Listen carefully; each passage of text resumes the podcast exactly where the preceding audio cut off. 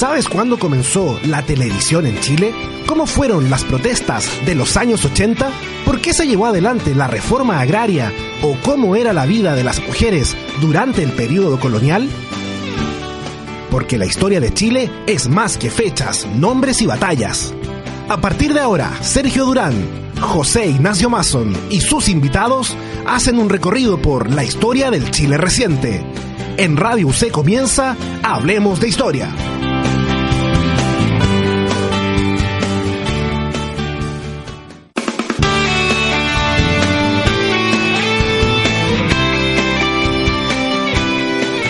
Bienvenidos amigos de Radio C, de que son bien a otro capítulo de Hablemos de Historia. Hemos estado durante todo el año con distintos historiadores tratando diferentes temas de la historia, principalmente de Chile y este mes no es la excepción. Tocaremos nuevos temas y uno especial en el día de hoy. Y para aquello me acompaña como siempre en la conducción el señor Sergio Durán. ¿Cómo va Sergio? Hola José Ignacio, muy bien, ¿y tú? Todo bien, con ganas de entrevistar al invitado de hoy, ya lo presentamos. Su nombre es Fernando Pairicán, él es licenciado en Historia, magíster en Historia y además, para reforzar todo lo anterior, actualmente está cursando un doctorado en Historia en la Universidad de Santiago. ¿Qué tal Fernando? ¿Cómo estás? Hola, muy buenas tardes a los dos. Hola. Gracias por estar acá. Modo de introducción, porque tu tema es así, muy, muy lo voy a presentar de manera muy amplia, historia mapuche. ¿ah? Eh, Cuéntanos, antes de ir al conflicto mapuche y en particular a lo que ha sido entre los años 90 y 2010, eh, ¿cómo nace tu interés por la historia? ¿Cuándo por la investigación y qué temas hoy en día te están llamando la atención? yo nunca fui bueno para la matemática, siempre cuento esta historia. Tampoco fui bueno para la física. Entonces, como que la, ciencia fáctica no era lo mío, y por lo tanto era como el arte, que era la música, o la historia. Siempre me gustó mucho más la historia. Eh, por eso fue en realidad que me metí más a la historia, como por, por sacar cosas, y además porque mi, viejo en este sentido, él, era, él es profe de matemática y taxista a la vez, eh, él le gustaba mucho la historia, entonces como que era un poco, me metí al tema de la historia, las películas, en ese sentido ahí como que había como una beta de, que me gustaba en verdad la historia, entonces cuando decidí eh, postular a la universidad, me gustaba mucho astronomía, pero pedía mucha física y matemática, así que no podía elegir astronomía y me fui por, por la historia, está antropología, historia, arqueología. ¿Y te ha interesado siempre el tema de historia mapuche o, por ejemplo, cuando estabas en primeros años de universidad, eran otros temas los que llamaban tu atención? La verdad es que eh, siempre estuvo el tema mapuche latente por una cuestión familiar, historia familiar obviamente, eh, pero además por un tema como de racismo, ¿cachai? Había como un tema de constante racismo en la escuela, entonces como que siempre era, meterse a la historia mapuche de alguna forma, como que estaba la historia mapuche presente, entonces como que al final te, eh, el racismo te llevó a, estudiar la historia mapuche para tratar de, ver de que verdaderamente no éramos ni borrachos, ni flojos, ni bárbaros, ni, todos los epitetos del siglo XX con los que se dominó al pueblo mapuche. Entonces como que ahí siempre estuve y cuando me metí verdad en, primer año de universidad como que siempre me gustó la como hacer historia mapuche, como meterme, investigar, qué sé yo. ¿Qué tan responsable es la historia, los historiadores, la historiografía en que eh, el pueblo mapuche sea visto de la forma como tú lo acabas de, mencionar? O sea, yo creo que sí, efectivamente hay una responsabilidad, de, pienso en los historiadores liberales, eh, y yo creo que hay un hay uno que es clave, que es Sergio Dialó. Yo creo que don Sergio tiene que hacerse cargo un poco de, de, que sus estudios fronterizos, sus tesis fronterizas, generaron una, una mirada peyorativa sobre los mapuches, lo cual fue educado la sociedad chilena. Y yo creo que aparte se oficializa a través del Ministerio de Educación y por lo tanto es una visión de Estado la que plantea Villalobos y la cual un poco plantea el tema, bueno, los araucanos que no existen, que el mapuche era por sí, casi por instinto, era una persona que le gustaba eh, la modernidad y por tanto quería dejarlo todo con tal de modernizarse. Eh, el alcohol, eh, o sea, yo creo que Sergio Villalobos tiene, y mucha es clave para entender el, el, neonacionalismo chileno del siglo XX, yo creo. ¿Hay mucho ahí de sesgo ideológico o también de metodología, de perspectiva que probablemente él tenga para...? Cuando don Sergio a principio de año escribió una entrevista, no me acuerdo a raíz de qué fue, que fue una entrevista la más famosa, o última famosa en realidad, nosotros con como la comunidad historia, la cual participo yo, la comunidad historia mapuche, con Enrique Antileo, antropólogo, escribimos una columna sobre Sergio Villalobos, y la cual nos metimos un poco a investigarlo en el sentido de, de que no, no eh, eh, es fácil plantear que, que Sergio Aleo está loco, ¿cachai? y yo no creo que esté loco. O sea, el tipo es clave en la historiografía chilena, marca un punto de ruptura entre la historia liberal y la escuela de los anales, y efe- efectivamente las tesis fronterizas es un tema que yo creo que hace un reestudio de la zona. Eh, dicho eso, yo creo que Villalobos es una persona de la frontera, es una persona de Angol. Creo que él tiene mucho mucho el discurso de los agricultores de la Araucanía, también lo tiene Sergio Villalobos, porque yo creo que es una persona que nació, se crió y algo le habrá sucedido en la frontera, nunca se querido saber qué le habrá pasado en su vida personal, pero algo le sucedió ahí en la frontera que, que tiene un sesgo, un sesgo que, que es la, la mirada de la civilización sobre la barbarie. Bien, em, Fernando, antes el tema tuyo entiendo tiene más que ver con el conflicto reciente, eh, pero para que nos entendamos, eh, me gustaría que me hablaras un poco, eh, bien brevemente, porque es una historia bastante amplia, de quiénes son los mapuches, eh, desde cuándo podemos hablar de la existencia del pueblo mapuche, eh, en qué regiones eh, habitaban y, para entrar más en terreno, cómo cambian culturalmente con la llegada de los españoles. Mm. Bueno, yo creo que los mapuches están acá, no sé, pues desde, desde- difícil dimensionar de cuándo están, pues no hay muchas que nos puedan acercar, pero sí por los hitos geográficos uno puede dimensionar que podía ser desde el río Limarí, ¿cierto? Que ahí uno ya empieza a encontrar la tiponía en Mapungú hasta hasta, hasta Chiloé, ¿ya? Que es como se plantea el gran, el, el territorio más antiguo, que con el que llegó, eh, se, topó el pueblo mapuche cuando se expandió el Tahuantinsuyo, después los hispanos, pero yo creo que el territorio que se reivindica y es como el más histórico es, del río Biobío hasta el río Tolten, que finalmente el que se sellan con acuerdos políticos con la corona española. Pero eh, es un pueblo mapuche que, que obviamente ustedes saben que no, no creó un estado, por lo tanto no es como el Tahuantinsuyo ni como, como la civilización azteca ni maya. Eh, es un pueblo que es horizontal pero en su verticalidad, o sea, eh, eh, no genera un estado pero sí hay un- una verticalidad que son los longos.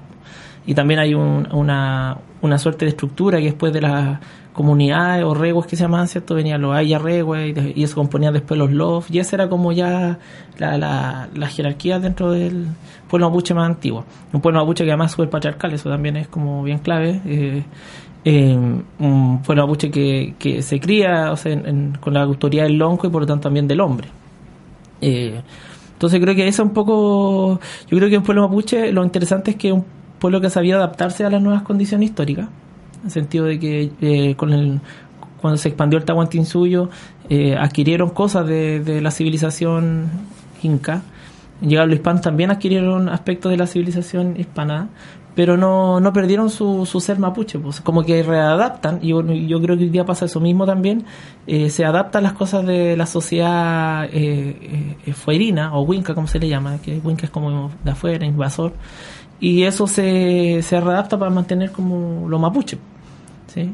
Entonces yo creo que los mapuches han ido modificándose a medida que han ido cambiando también la sociedad y me parece que eso está bien. Sin embargo, mantienen muchos eh, tradiciones culturales eh, hasta el día de hoy. O, o ha cambiado también mucho de yo creo que influencia. yo creo que hay una etapa que la- las tradiciones estuvieron como un punto de decaimiento que yo creo que a, par- a- a medida del siglo XX y yo creo que el- los 80 los 90 empieza como un refortalecimiento de las tradiciones entonces como que el- antes del último peldaño de la de que se terminaron porque se prohibieron como decir, algún, Pinochet prohibió varias de las cosas como públicas que hacían los mapuches los guillatunes todo eso eh, ahora como que re- revolvieron ¿ya? O, o mejor siempre estuvieron, pero se refortalecieron nuevamente. Y yo creo que, claro, tenemos tradiciones que vienen de épocas muy antiguas, como el Iyatún, como, eh, bueno, la, la más ceremonia de las machis también, por los, los machitún y todo lo, lo que corresponde como al aspecto más tradicional. Yo creo que efectivamente eso es, más, es mucho más antiguo. Hay cosas que son más nuevas, por ejemplo, el Guiñol Tripantu. Eh, yo no estoy tan seguro si sea una tradición así como Sería bueno que nos explicara como muy es antigua. eso último. El- por qué saberlo todos los auditores. el Guiñol Tripantu de la mm, bueno el, el ciclo cierto que se da para el, para el, para el 26 para el 24 de junio el, el, el- cómo le llama la iglesia católica el día de La noche de San Juan. la noche de San Juan cierto Con- con lo que demonizaban cierto La- las creencias. Eh, bueno en esa fecha todos los pueblos indígenas tienen su, su cambio su cambio del el ciclo de la tierra. Por lo tanto empieza la época de las cosechas cierto se renueva la tierra y empieza la época nueva. Es como efectivamente marca el inicio del año o del año mapuche. Eh, el año nuevo le llaman algunos, pero es más que el año nuevo, en realidad, en realidad el nombre es como la renovación del sol. Eh, entonces, en ese periodo empieza la nueva etapa de las cosechas y se espera con ceremonias, con, con cenas, con cantos, con historias antiguas, qué sé yo. Y eso empezó, eh, el primer Guiñol Tripanto se celebra en el año 85 por la, la organización, el, teatro, que va a ser como una de las fundadoras del Consejo de las Tierras después. Entonces, una tradición que yo creo que antiguamente estaba, algo las familias se, cenaban en esa fecha, pero no es como institucional, no es como que ah, la familia van a celebrar el Guiño Tripanto. Pero ahora sí ya se como que se celebra el Guiño Tripanto. Entonces ahí tú veis que hay una tradición que es relativamente nueva, pero que toma cosas de la, de la tradición antigua y la, la adapta en el contexto de hoy. Hablamos un poquito del, ya por supuesto avanzando muy rápido, de llegando al, siglo XIX, estamos hablando de la independencia de Chile, de la creación de la República, eh, de nuevos eh, marcos fronterizos. Eh, ¿Cómo era la vida de, de los mapuches en ese momento? Todavía probablemente disputando algunas tierras, viendo cómo se adapta a esta nueva organización llamada República de Chile. ¿Qué, ¿Qué pasa con los mapuches en ese tiempo? Durante el proceso de independencia los mapuches bueno mantienen el territorio del, del Biobío hasta, hasta el río Tortén porque hay unos pactos coloniales firmados por la corona española a partir de 1641 y que se fueron renovando cada, cada cierto tiempo. Uno lo, ese es clave, el de 1641, el de Quilín, porque pone el, río Biobío como la frontera, pero además pone la condición de que en caso de invasión a ambos pueblos se apoyan mutuamente. Y eso va a explicar por qué los mapuches van a apoyar a los, españoles o los realistas en el proceso de emancipación. Eh, uno de los últimos, o sea, uno de los últimos pactos fue el de Negrete de 1793, y a cargo de Ambrosio Higgins, si mi memoria no me falla. Y el último que es que se acepta como parlamento, el de 1825 bajo Ramón Freire, ya la, donde Chile ratifica también los mismos acuerdos que se han venido ratificando por lo menos ya 100 años. Eh, el río Biobío, apoyo mutuo, eh, que desde, se acepta, como hizo Higgins en una de sus cartas, que del río Biobío vive la nación mapuche, o la nación adulcar en realidad, como la llama él. Entonces, ese es el contexto en el que está el pueblo mapuche en el siglo XIX. Y el proceso de independencia, eh, en alguna medida, es una lucha entre desde la frontera para acá, la frontera del río Biobío, la, parte norte del río Biobío, hasta, hasta, hasta el río Limarí, que es una pelea como de, de chilenos, y en la cual los mapuches sí efectivamente eh, apoyan a, a, los realistas haciendo eh, funcionar los acuerdos que se habían tomado. Eh, es un pueblo mapuche que el siglo XIX es distinto, porque la reforma borbónica lo habían beneficiado en alguna medida el comercio. Es un pueblo mapuche que ya, aparte de ser agrícola, que siempre fue agrícola, yo creo que en eso Sergio Veloz también se equivoca cuando dice que son cazadores, nómadas, depredadores y bla, bla, bla. que yo creo que en, en, ese sentido los mapuches eran agricultores eh, pero además, en el siglo XVIII se hacen eh, eh, importantes ganaderos. ¿ya? Cuyín, que significa dinero, antiguamente también significaba vaca o que son el ganado, ese era el Cuyín, ¿cierto? Y por lo que te habla con los que se intercambiaban. Es un pueblo, que lo dice José Bengoa, es un pueblo que es la época de oro, donde aparece la platería, donde el mapuche es ganadero, donde es un pueblo en bonanza, de bonanza económica, y ese es el pueblo que finalmente ocupado en el siglo XIX, un pueblo rico materialmente también. Y tú ves que después se frena esa bonanza. De yo creo que la, frena el ejército chileno cuando entra con sus cañones y su pólvora. Eh, Fernando, figuras del pueblo mapuche, si tuvieras que destacar algunas, eh, tres por ejemplo, eh, ¿cuáles serían y por qué? a lo largo de la historia chilena? Claro. O sea, la historia mapuche. Sí. Buena pregunta. A mí mi personaje favorito es Mañil Bueno, que es uno de los de los ñidos loncos del siglo XIX. Eh, es uno de los que loncos que, que se opone a la ocupación de Araucanía, que escribe las cartas, él firma sus cartas desde territorio indígena, donde él eh, hace conocer los, los parlamentos. O sea, en, una carta en 1860, Manuel Montt, él le dice, bueno, nosotros hemos firmado estos acuerdos, dice, y, mi memoria, yo alcancé a ver este, que era el más chico, dice cuando tenía 12 años, que el de Negrete para entender, eh, ya se hablan desde Quilín para adelante, o sea, uno ya ahí a lo más fuente primaria, bueno, fuente primaria uno puede decir ya que, hay una hay algo que te dice, bueno, sabes que esta historia tiene, tiene acuerdo.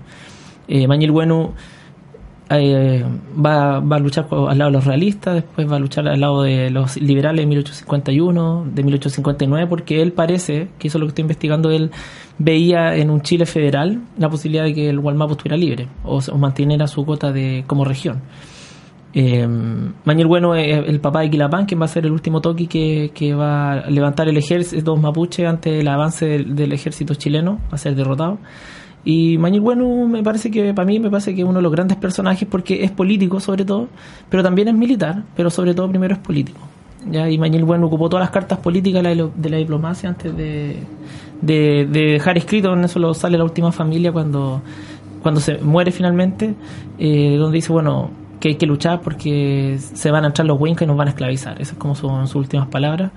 Eh, y el diario, ahora me acordé que, que lo había investigado hace poco, el diario de, lo, de Los Ángeles, cuando muere Mañil, bueno, en diciembre de 1860, no se sabe muy bien la fecha, dice casi como, eh, ojo, con, dice, el enemigo más temible ha muerto y ahora podemos, dice, conquistar el territorio araucano. Ese para mí es uno de los que más me gusta. Segundo, bueno, Pelantaro, que me encanta Pelantaro. Yo creo que Pelantaro es el, el hombre que corta la historia de Chile y, y, dice, bueno, se acaba la, la, conquista para la historia de Chile, empieza la colonia, pero yo creo que Pelantaro es el que arrasa las siete ciudades al sur del Biobío y mantiene la, la, independencia de facto del pueblo mapuche, que es la que se, finalmente se negocia en Quilín en 1641. Y otro, ¿quién? Pues el otro personaje, bueno, siempre Matías Catrileo, yo creo que es un buen referente más actual, un peñi de ciudad común y corriente, que no nació héroe, pero que decide en un momento mapuchizarse, dejarlo todo, irse al sur y, y luchar por, por, el pueblo mapuche. Y tiene un bueno un libro que, que, que la familia dio a conocer hace poco, Los Abrazos del Viento, donde deja escrito su poesía sobre el movimiento mapuche. ¿Por qué en esta lista no destacas probablemente dos de los personajes más conocidos por parte de los Winca, puede ser tus, tus términos, como podría ser eh, Lautaro y Caupolicán?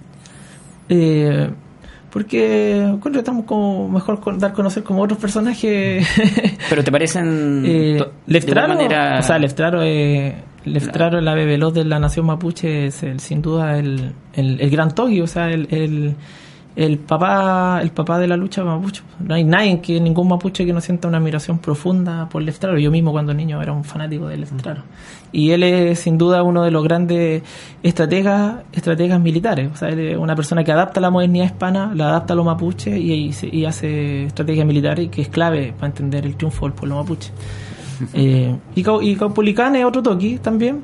Eh, pero en verdad no, no, no soy tan fanático de, de Caupolicán lo único siento que ahí las mujeres golpearon a pobre Caupolicán el primer -huh. primer mapuche a sufrir la violencia intrafamiliar puerta adentro cuando le tiran la guagua uh, ¿cuál es la diferencia entre Toki y Lonco? para que lo aclaremos un poco. El Toki es el jefe militar de la nación mapuche y el Lonco el jefe el jefe del clan el, jefe de la comunidad que se llama hoy día pero el jefe del clan familiar. Y el nido Lonco es el, gran Lonco que, encabeza eh, la suma de no sé pueden ser 8 o 9 loncos y sobre eso 8 o 9 loncos hay un gran lonco que es el nido lonco o sea el gran lonco y el Toki que bueno se sabe que es como el jefe militar de, de, del pueblo mapuche Que, a diferencia de eh, lo que ocurre en, una república, en un estado como Chile y otro, eh, tú ya lo mencionabas, no tiene la misma organización política, llamémosla de, esta forma, y probablemente es la razón por la cual eh, Villalobos y otros le han hecho la crítica de que cómo podría independizarse, entre comillas,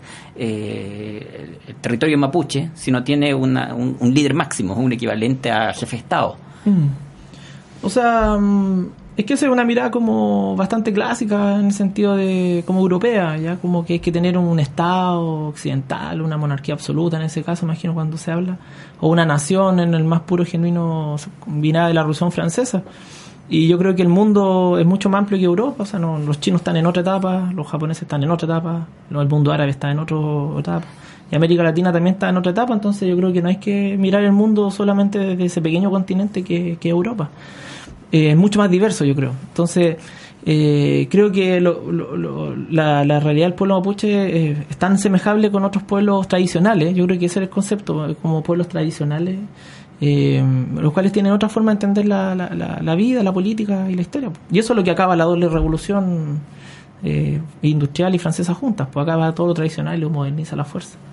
Estás escuchando Radio C, ideas que suenan bien, programa Hablemos de Historia, Sergio Durán y mi nombre es José Ignacio Mazón. Estamos conversando con el investigador e historiador Fernando Pairicán acerca de la historia del conflicto mapuche. Ya vamos a entrar en los años 90 y, también llegando al año 2010. Pero algo nos mencionaste sobre, eh, de manera muy, muy por encima, y por eso queremos ahondar, de represiones, eh, progresos, eh, retrocesos que se puedan haber, visto en el pueblo mapuche eh, debido a políticas de Estado ocurridas entre el 73 y el 90. ¿Cómo fue esa época para el pueblo mapuche? Entre, yo creo que una época de... Yo creo que el pueblo mapuche, como toda la sociedad, vivió los ecos de la dictadura, vivió también la transformación económica de la dictadura, la revolución capitalista, neoliberal. Un pueblo mapuche que que frente al neoliberalismo, ¿dónde queda más simbolizado el neoliberalismo en el pueblo mapuche? Es cuando se divide las comunidades, las reducciones que habían persistido a partir del siglo XX, cuando Pinochet decreta la división de las comunidades en propiedades individuales. Ya no hay nada más neoliberal y más capitalista que la propiedad ya máxima del individualismo.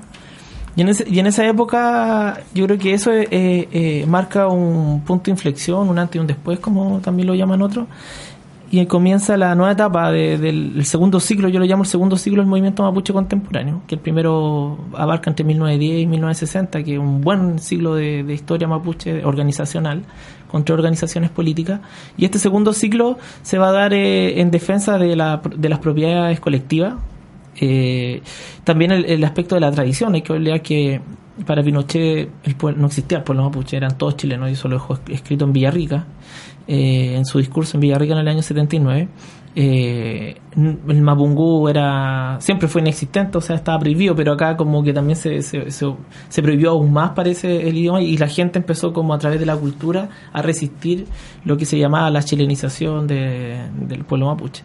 Entonces, yo creo que ese periodo es clave, porque yo creo que en ese periodo se va configurando el movimiento mapuche en los 90. Eh, en el resto del país uno en esa época puede destacar eh, figuras de distintos partidos políticos, en los sindicatos y otras figuras nacionales que lucharon contra el régimen. ¿Existe su equivalente en el pueblo mapuche? Organizacionalmente, ANMAPU es una organización que, que ya las MAPU habla por sí de la filosofía mapuche, de todo lo que contiene lo, mapuche. Eh, el ANMAPU es una organización que nace en los centros culturales mapuche, y los centros culturales mapuche nacen en oposición al decreto de ley de 1979, que es el que estamos hablando de que divide las comunidades en, propiedades individuales. Y, y AMAPU es una organización que si bien tiene una tendencia, una línea mapuche, por decirlo de alguna forma, porque plantea la autodeterminación, es la primera organización que ya está planteando la autodeterminación y crea todo un proyecto, o se plantea en, su Congreso el 83 crear un, base para, para edificar un proyecto de carácter histórico, lo llamaron ellos. Eh, muchos de sus militantes son miembros de la democracia cristiana, el Partido Socialista, el Partido Comunista, como Santo Millado, que es uno de los líderes más referentes, militante del Partido Comunista, y por lo tanto el que ha suscrito un poco a la lucha antidictadura, y ese es el objetivo. Entonces ahí tenemos un, tenemos un referente claro del, mundo mapuche. Eh, antes de continuar bueno con la situación de los 90, eh, no puedo dejar de preguntarte por una... Hay una imagen que ha circulado harto de que sale Pinochet en un contexto de campaña con un traguelonco, en, fin, rodeado de, mapuche. Mm. Eh, la pregunta es, ¿esto queda en eso? ¿Es un gesto de campaña porque esto tiene que haber sido año 88 o, había una instrumentalización política por parte del gobierno de la dictadura hacia los mapuches? Yo creo que el pueblo mapuche es tan diverso como el pueblo chileno. ¿ya? Entonces, efectivamente yo creo que hay mapuches que, que simpatizaban con, con Augusto Pinochet. Porque si uno se mete en, el contexto de la, de la frontera, de la región, ¿cierto? Y mira desde allá, es una región que no tenía caminos, que no tenía conectividad, nada, y eso sí efectivamente lo hace la dictadura militar, que lo hace como una política de seguridad nacional, o sea, ellos saben que el comunismo se le había metido porque habían problemas sociales que no se habían resuelto, y ellos buscaban resolver en alguna medida, y uno de esos va a ser el tema, uno, por ejemplo, de llevar la electricidad a las zonas rurales, eh, alcantarillados, que tampoco había, camino. Entonces creo que efectivamente para Mapuche, sobre todo para la gente que está en Maila, pienso a la gente de Lonquimay, eh, hay una hay una mirada de, de que es el general que les da algo, ¿ya? Porque también hay fotos con Allende. y también hay fotos con Ibañez y también hay fotos con... O sea, el, eh, la foto en sí te habla de la diversidad del pueblo mapuche, más allá que uno esté de acuerdo o no. Eh, entonces yo creo que efectivamente hay un porcentaje de mapuches que, que, yo creo que sí era pinochetista. Y eso explica el triunfo o, explica por qué la Araucanía para el plebiscito a Pinochet no le fue mal, pues le fue bien. sumando que obviamente están los agricultores que son absolutamente conservadores y autoritarios que se puede ver en cuando hay estallan estos conflictivos, estas quemas, ¿cierto? Donde salen ellos. Y también una, una zona tradicional de ocupación, pues siempre digo esto, que la Araucanía hay que entenderla que es una región que, que no fue invitada al proyecto nacional, sino que fue conquistada, ¿cierto? Y esa conquista se hace eh, acabando con los viejos habitantes, que fue el objetivo de, la expansión del ejército chileno, pero además llevando unas políticas públicas, llevando colonos, ¿cierto?, que sean pro chileno o pro blanco, como, le llamamos desde la descolonización. Y, ese es el contexto de la Araucanía, una zona, una zona de ocupación, y por lo tanto de ocupación férrea, y hasta el día de hoy demuestra que sigue siendo... Eh, no sé si la palabra sea anti-mapuche, pero sí tiene eh, hay, tiene síntomas de que les molesta a los mapuches, ¿cierto? Y lo, lo, bajamos de categoría o lo, los vemos en categoría del siglo XIX, terroristas, bárbaros. Estás escuchando Hablemos de Historia, acá en Radio C, Ideas que Suenan Bien, conversando hoy con el historiador Fernando Pairicán sobre la historia de los mapuches y vamos a entrar en el segundo bloque para analizar en concreto la historia del conflicto mapuche entre el año 90 y el 2010. Sergio Durán me acompaña en la conducción. Recuerda que puedes escucharnos todos los lunes a partir de las 14 horas con repetición a las 23 y el martes a las 9 de la mañana. Disponible el podcast después en Radio C. Nos vamos a ir a una pausa, es breve, y volvemos con la segunda parte de nuestro programa de hoy.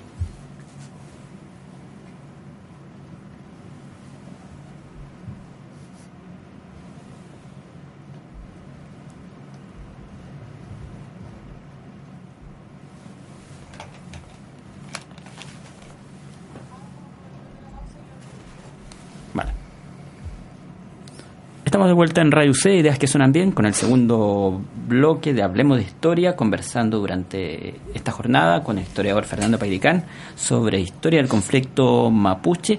Sé que Sergio Durán, mi compañero de conducción, quiere hacer una pregunta con respecto a lo que ocurrió a los principios de los 90, pero a mí me queda una duda con respecto a lo que veníamos conversando el bloque anterior. Em, ¿Hubo algún tipo de avances, por ejemplo, en el término material eh, para el pueblo mapuche o en la zona de la Urcanía en general entre el 73 y el año 90? Porque tú lo explicaste, eh, por ejemplo, el apoyo que tuvo Pinochet en el plebiscito y probablemente también podríamos explicar eh, la buena votación, entre comillas, que tuvo el candidato Hernán Vigil en el año 89 y los restos de candidatos a diputados, senadores, etcétera. pero supongo también hay algo que tanto los mapuches como los no mapuches en, la Araucanía eh, han podido apreciar que de alguna forma primero el gobierno Pinochet y en general la derecha les está dando. Y, encuentra positivo, claro está. El, cuando uno va a Temuco, eh, hay una, un monumento que está en la plaza central de Temuco, que se llama La Araucana, La Araucanía si no me equivoco, donde uno ve, donde se trata de hacer como la historia regional sintetizada en un monumento donde aparece un colono echándole el colono, pero un colono obviamente europeo y casi griego con esos cuerpos perfectos, ¿cierto? Eh, aparece el soldado de la pacificación, eh, aparece eh, aparece una suerte de guerrero mapuche, ¿cierto? Este, siempre colocar al mapuche en este componente militar tan occidental además, ¿cierto? Como y aparece arriba una machi como que bendice todo, así una machi casi media católica. ¿Ya? Y el objetivo de ese monumento era decir, bueno, esto es lo que conforma la Araucanía, ¿cierto? Que somos finalmente la síntesis entre el colono y lo que fue el araucano, lo glorioso del araucano. Y el general de ese tiempo, el que deja el, el, el, mando, eso también yo lo, lo, investigué, eh, dice, bueno, nosotros le debemos al araucano la valentía, la gallardía y todo ese discurso tan milico, tan, ¿cierto? Eh, pero los mapuches siguen desapareciendo, ¿ya? Entonces, eh, cuando llega Elwin, el 49%, creo que me puedo equivocar la cifra, no sé si el 45 o el 49% de la población mapuche estaba en la extrema pobreza. Entonces, yo eso no lo digo yo, lo hice de la casa de la época. Eh, entonces tiene una sociedad que entra a los 90 primero con una araucanía que se, que se cree colona y que los colonos son los, los, forjadores de la, de la identidad y los mapuches aparecen, pero aparecen como los araucanos. ¿Y cuál es el, lo que hacen los araucanos? ¿Cuál es el aporte del araucano a la frontera? Es la gallardía, la valentía, ¿cierto? Eh, y las zonas rurales mapuches se mantienen hasta avanzados hasta, hasta el día de hoy. Son las zonas más, dentro de la pobreza de Chile, son los más pobres y dentro de las zonas de la miseria son las más, las más miserables. Y eso está en la Cuesta Casa. El gobierno de Piñera lo, en, en, la, en el plan Araucanía también lo plantea ¿ya? Eh, súper buenos para la Araucanía en tema de la estadística en ese sentido, porque cuando dice, las zonas mapuche dentro de la escala social son las más pobres. Entonces, cuando tú me dices, bueno, ¿qué le debemos agradecer? Yo no sé qué habría que agradecerle a la derecha, de verdad. Eh, objetivamente, siendo bien objetivo, yo de verdad trato de ser súper objetivo en ese sentido. Mi pregunta Eh, iba más bien a qué podrían, claro, agradecerle ustedes o apreciar más bien el- la gente en la Araucanía como para que finalmente voten por candidatos de Ah, la ya. derecha y para que hayan eh, Mm. votado en buena Es que eh, cantidad por la opción sí. Yo creo que ahí se da otro tema, que, que, que siempre yo lo he escuchado, me acuerdo para huelga del 2010, cuando yo acompañé a unos peñas al Parlamento, y me acuerdo de Letelier que dijo, bueno, y ustedes que vienen a reclamar, dijo, si al final ustedes votan por la derecha ya, ¿cachai? Y me parece que un discurso tan concertacionista, ¿cachai? Y me molesta en ese sentido porque eh, creo que primero no es que los mapuches voten por la derecha, porque el, el 30% de la población total de la Araucanía es mapuche. ¿Ya? Creo que hoy día en este porcentaje me da impresión de que puede ser que el 10% sea el voto el voto eh, de los más viejos de la los cabros jóvenes hoy día están militando en el movimiento en algunas de las expresiones políticas pero además creo que se le olvida que el resto del porcentaje son las clases medias de, de la Araucanía que son extremadamente conservadoras ya no son las clases medias progres no son aquí los que buscan la, la mejor mejorar la sociedad son los que votan por espinas son los que votan por el castigo con el discurso duro de la Araucanía ya son los que efectivamente son los que buscan que la Araucanía hay terrorismo etcétera por otro lado, se olvida que están los agricultores, ya que son lo- la avanzada del ejército, o son finalmente, si el ejército le quita las tierras a los mapuches, son ellos los que se están apoderando. Y son los que salen descaradamente a marchar pidiendo paz en la Araucanía, en la, en la frontera. ¿ya? Eh, entonces, eh, ese es el porcentaje, y los grandes agricultores que hay que sumarlo, y después hay que votar los grandes empresarios. ¿ya? Entonces, yo no creo que el voto mapuche sea el, el decisivo de las elecciones, ya humildemente, eso es lo que yo creo. Pero además creo que esto se junta con otra cosa, que yo creo que ahí sí hay que, donde uno tiene que hacer el- el- la, la distinción, que el voto, el voto, el, el voto rural, ya y esto lo, lo ha sido extremadamente estudiado, el voto rural es, extremadamente clientelista.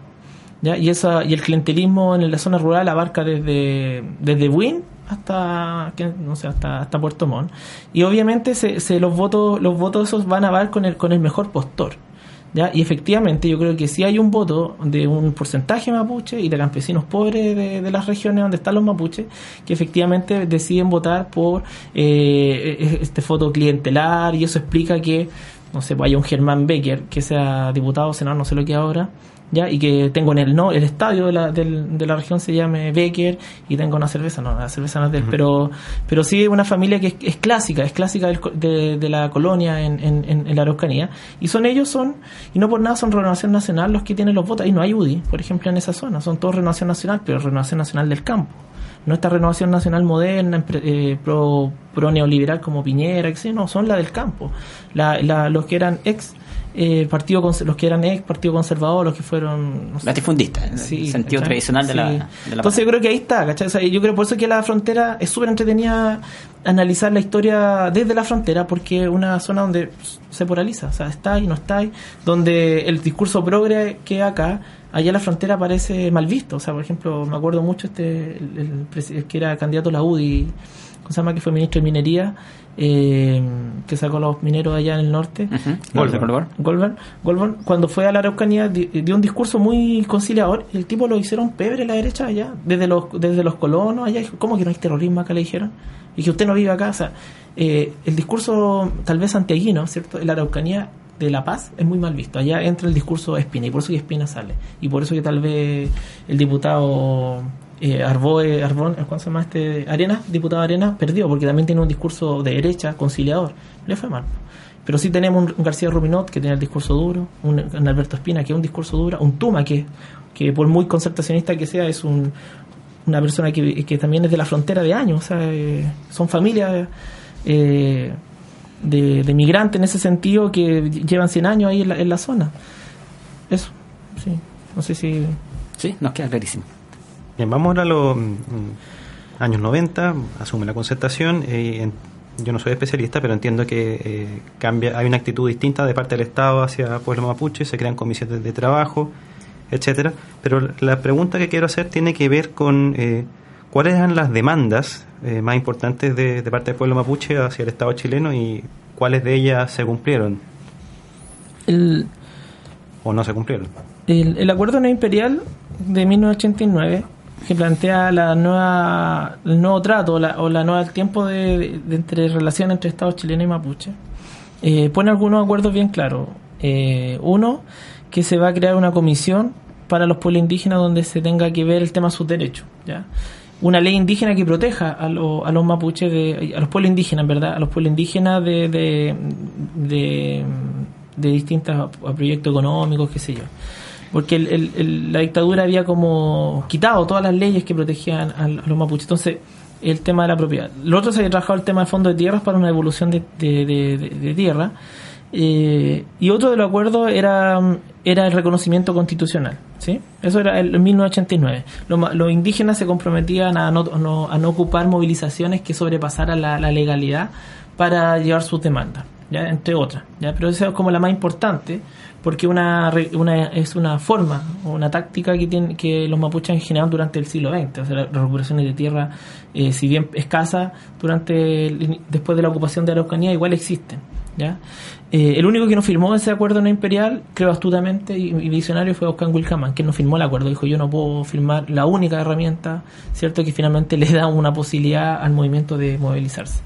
Si hacemos al año, al año 90, eh, ¿qué cosas se cumplieron? Bueno, se cumplió la, Comisión Especial de Pueblo Indígena, que se llamó CEPI, que estuvo presidida por José Bengoa, la que va a dar luz después al nacimiento de Conavi. Efectivamente, se avanzó en una escasa devolución de tierra, muy lenta, y eso va a explicar el- la rebelión del movimiento a partir del 98.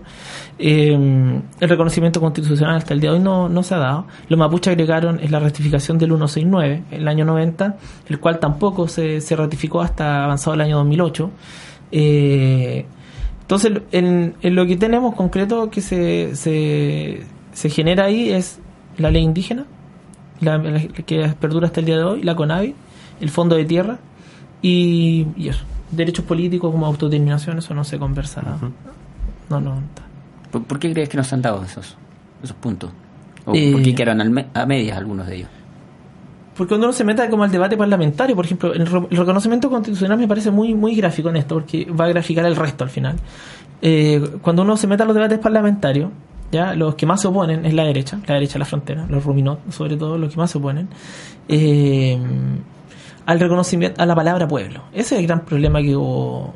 O sea, la ley indígena no pone la palabra pueblo, porque para la derecha, ¿cierto? Y sectores de la concertación más conservadores, eh, la palabra pueblo significaba que habían dos pueblos dentro de Chile, Chile es solo único, indivisible, bla, bla, bla, bla, ¿cierto? Eso es como el discurso.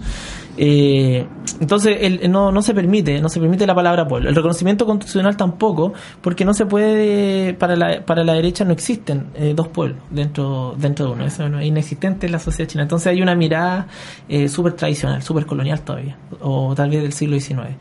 Eh, entonces yo creo que los derechos políticos del pueblo, pueblo mapuche en particular, eh, que, que es parte de las demandas que se acordaron en el 89, no se cumplen. Pues eso yo creo que va a, ser, va a dar sustento para que posturas más radicales tengan legitimidad en el escenario político.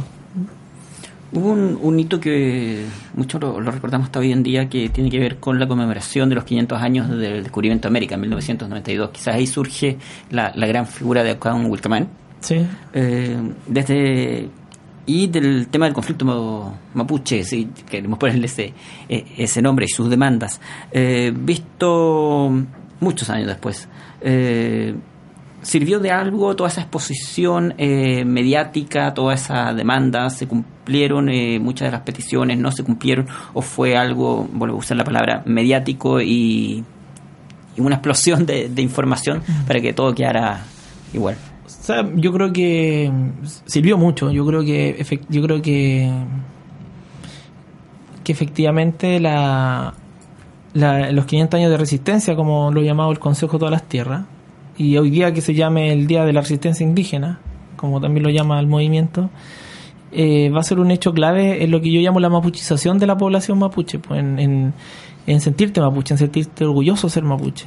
Yo creo que el Aucán, el Aucán Wilcamán y en realidad la, la, la, la militancia del Consejo de todas las Tierras son un aporte, yo creo, muy importante en la eh, en, en como morenizar un poco más la sociedad chilena, ¿no? Como así como siendo ocupando el Icura Chihuahua, ya es como eh, para el año 92 Jaime Rabinet cuando se hicieron el 12 de octubre, él hizo un gran encuentro en la Plaza de Armas. Él era alcalde de Santiago. Claro, donde inauguró esa estatua tan horrible donde muestra el pueblo indígena destruido.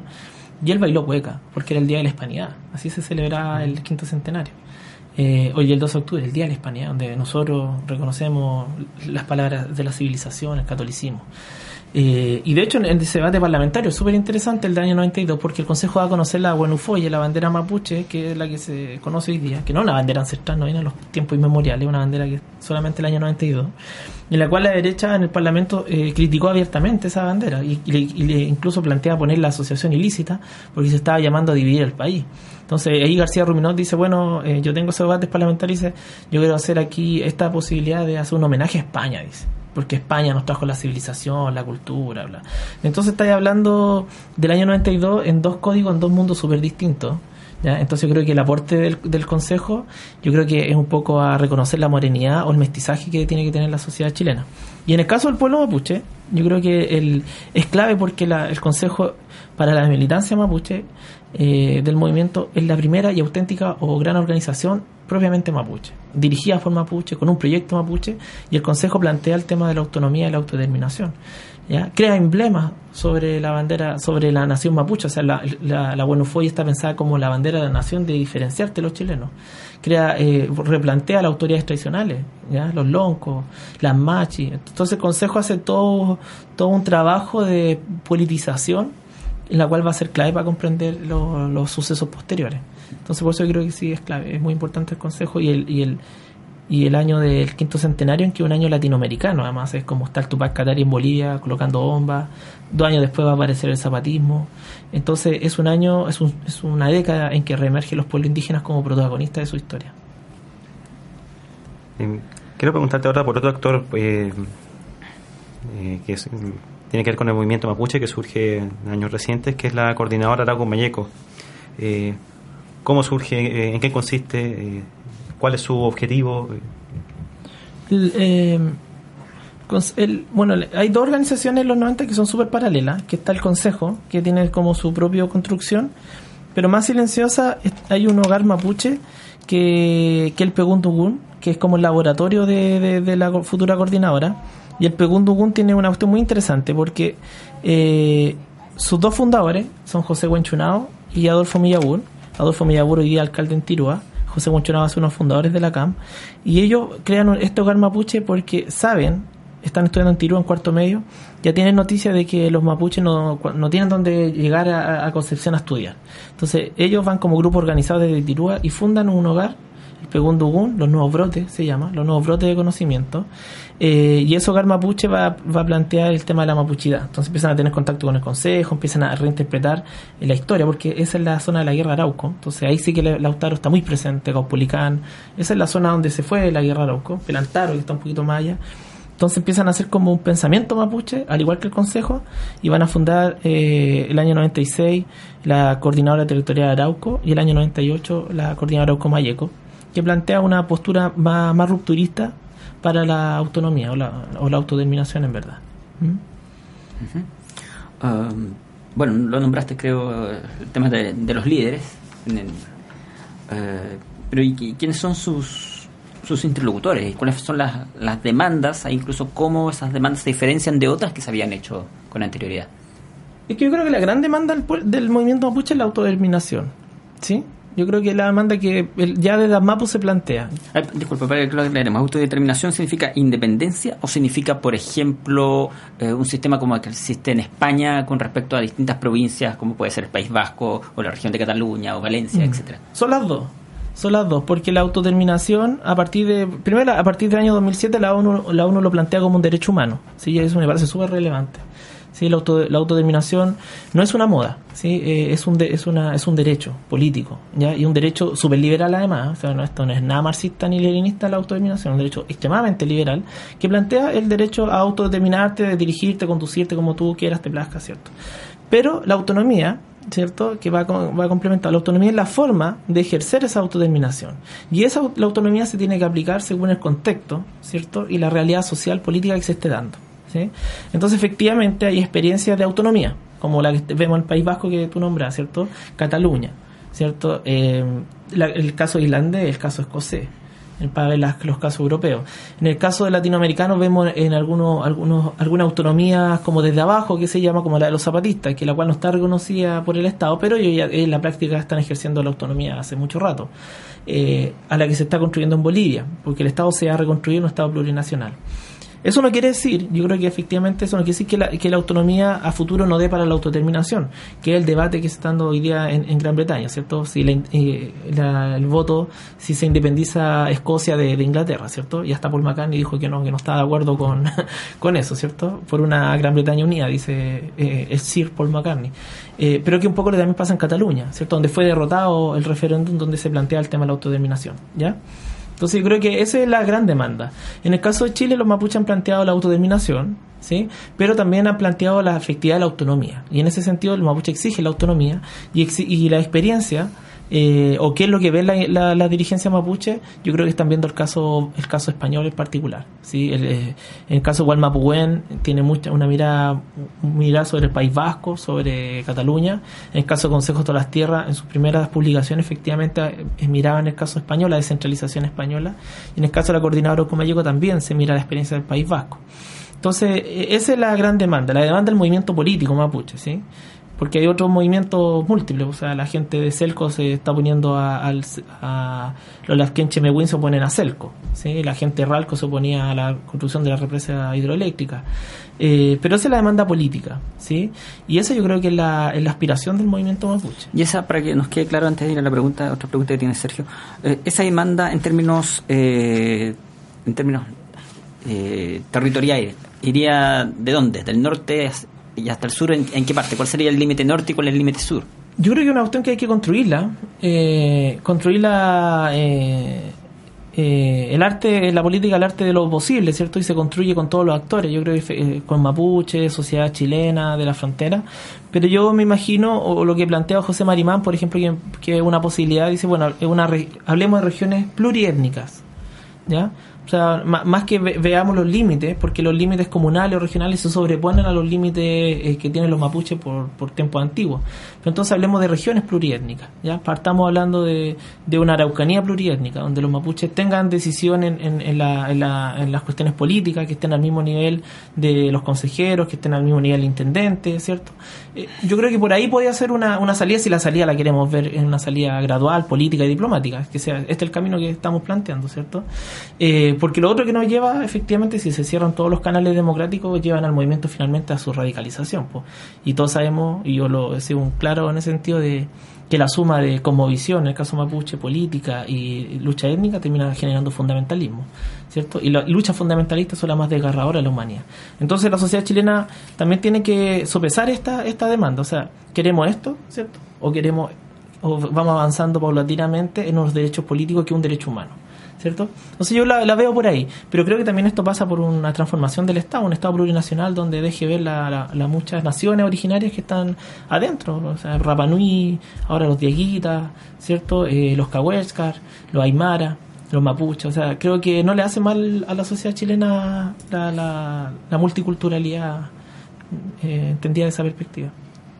Dentro de este proceso de eh, negociación y conflicto, eh, que se resume tal vez en la demanda por reconocimiento y autodeterminación. Em, bueno, por un lado tenemos las organizaciones que han nombrado, la CAM, etcétera. ¿Con quién están negociando o, o, luchando? Eh, ¿Quién es el interlocutor? ¿Es eh, el Estado chileno, el Parlamento, los empresarios, las forestales? ¿Cómo ves tú el, panorama? ¿Cuál es la, ¿Quiénes son los actores de este proceso?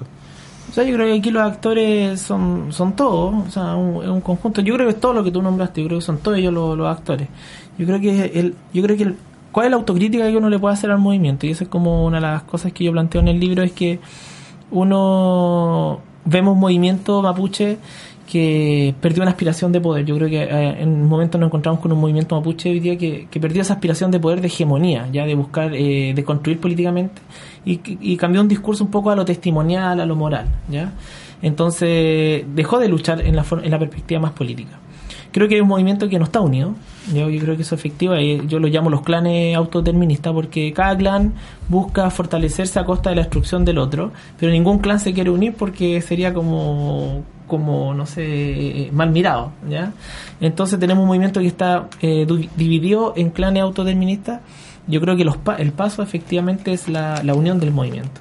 Entonces, como, como movimiento fuerte, único, poder ir avanzando en perspectivas de, de ir generando una lucha única, fuerte, eh, contra un, contra no sé si sea en contra sino eh, demandando una, una legítima reivindicación como es la autodeterminación yo creo que ese es el gran problema del movimiento ¿sí? yo creo que hay un movimiento que está muy testimonial que no que no, no se unifica en detrás de la de una lucha en común sí y eso ha generado su pérdida de, influencia política y tiene un movimiento pequeños movimientos al mismo tiempo que están actuando de distintas formas entonces una parte está con Huenchumilla conversando y me parece bien, otra sigue eh, más radical y sigue haciendo las quemas en el sur, ¿cierto? Otros plantean fortalecimiento de los empresarios mapuches como en AMA. Eh, entonces tiene eh, muchas formas. Tal vez la más interesante en la vía política a través de los alcaldes, que ha tenido consistencia a través de Millabur, que, que las elecciones últimas sacaron cuatro alcaldes, cuatro alcaldes reconocidos del movimiento autonomista. Ahí vemos que hay un, un avance también de esa perspectiva. Entonces, eso el movimiento está como bien, bien, bien desparramado en ese sentido. Estás escuchando Radio Ideas que suenan bien, 660 amplitud modulada, radioc.cl, en el programa Hablemos de Historia, Sergio Durán y quien les habla José Ignacio Mazón. Estamos conversando con el historiador Fernando Pairican acerca del conflicto mapuche. Nos queda muy poco tiempo, dos preguntas máximo. Eh, y te voy a hacer quizás la pregunta más complicada o que requiere la respuesta más, más complicada. Eh, ¿Cómo salir de este, de este conflicto, porque algunos hacen, con todas las variantes que puede tener, eh, la analogía, por ejemplo, con el conflicto eh, palestino-israelí, o sea, que lleva años y años y años y parece siempre desembocar en lo mismo. Eh, en el caso del conflicto mapuche con el, Estado chileno parece ser también lo, lo, mismo. ¿Cuál es la salida que tú ves a este, a este conflicto para que no estemos otros 20, 30, 40, 100 años más hablando de lo mismo? bueno, pregunta. eh, cuesta aventurarse ¿eh? en ese sentido. Yo creo que a ver una, una, una, una posible salida, ¿ya? Eh, yo creo que efectivamente es un Estado plurinacional. Eh, creo que se tiene que avanzar en espacio de autonomía del pueblo mapuche. ¿ya? Creo que se tiene que también avanzar en fortalecer y no en deslegitimar las organizaciones representativas del pueblo mapuche, de sus seis expresiones políticas hoy día que plantean la autonomía.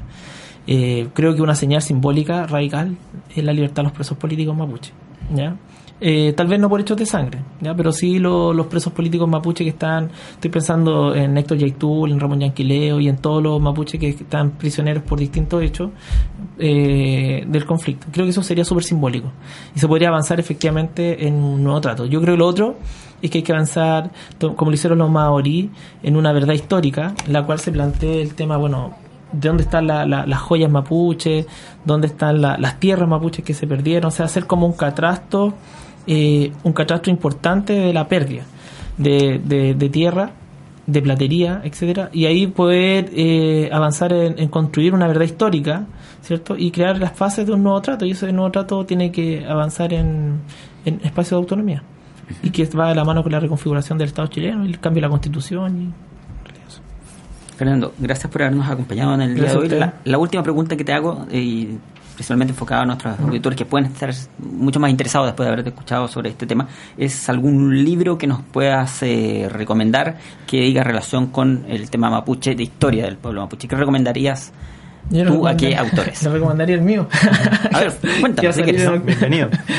cuéntanos, adelántanos un poco qué, viene ahí. No, el libro se llama, la, eh, se llama El Malón, se llama El Malón la rebelión del movimiento mapuche de 1990 al 2013, que parte en realidad con la historia de la ocupación como un capítulo, pero fuertemente en la década del 80, donde se cuenta la historia del movimiento y se cuenta la historia de sus distintas expresiones del movimiento. Eh, un movimiento que tiene dos posturas, una postura, eh, una vía política a la autonomía, que un poco ya lo está hablando, una vía rupturista que estaría encabezada por la coordinadora, ¿cierto? Pero se cuenta el proceso a partir de lo, de lo, del año 80 hasta el año 2013. Eh, sin ese es como aviso, pero menos autorreferente, yo creo que un buen libro, eh, yo lo recomiendo, creo que el de Héctor Yaitul, prisionero político mapuche, se llama Weichan, Conversaciones con un prisionero político en la cárcel eh, de Seibo. Creo que otro libro que es súper interesante también, el, el libro de Pedro Cayuqueo, Solo por ser indio, para ver otra mirada. Eh, Escucha Winca, de, que es de Loma Edición, un libro del 2006. A mí me encanta Recado Confidencial a los chilenos de Licura Chihuahua creo que es un libro del año 99 que es un ahí hay un, un, mensaje ya que te llama a reconocer la morenidad.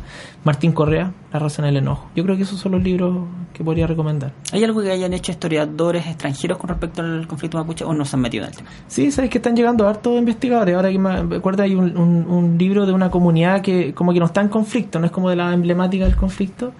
Eh, no me acuerdo bien, se llama Territorio en Disputa, algo así, donde se hace un estudio de comunidad. También está el de Florencia Malon, eh, La sangre del copihue, ¿cierto? Que hace la historia, es súper lindo ese libro, una microhistoria desde de las comunidades, historia desde 1800 hasta el, hasta el año 2000, donde se cuenta a través de una sola comunidad todo el proceso. Yo creo que un gran libro, un libro muy lindo el de la Florencia Malon y un gran trabajo además. Antropología e historia junta, yo creo que hacen un buen cóctel lo, lo, vamos a buscar y nos vamos a leer ese libro y vamos a también a estar atentos a lo que es la publicación de tu propio Gracias. libro en los próximos días. Gracias Fernando por haber estado el día de hoy acá en Radio C. Sergio, próxima semana otra vez nos encontramos. Por supuesto. Acá en Radio C, ideas que suenan bien. Hablemos de historia. Próximo lunes a partir de las 14 horas. Hasta entonces.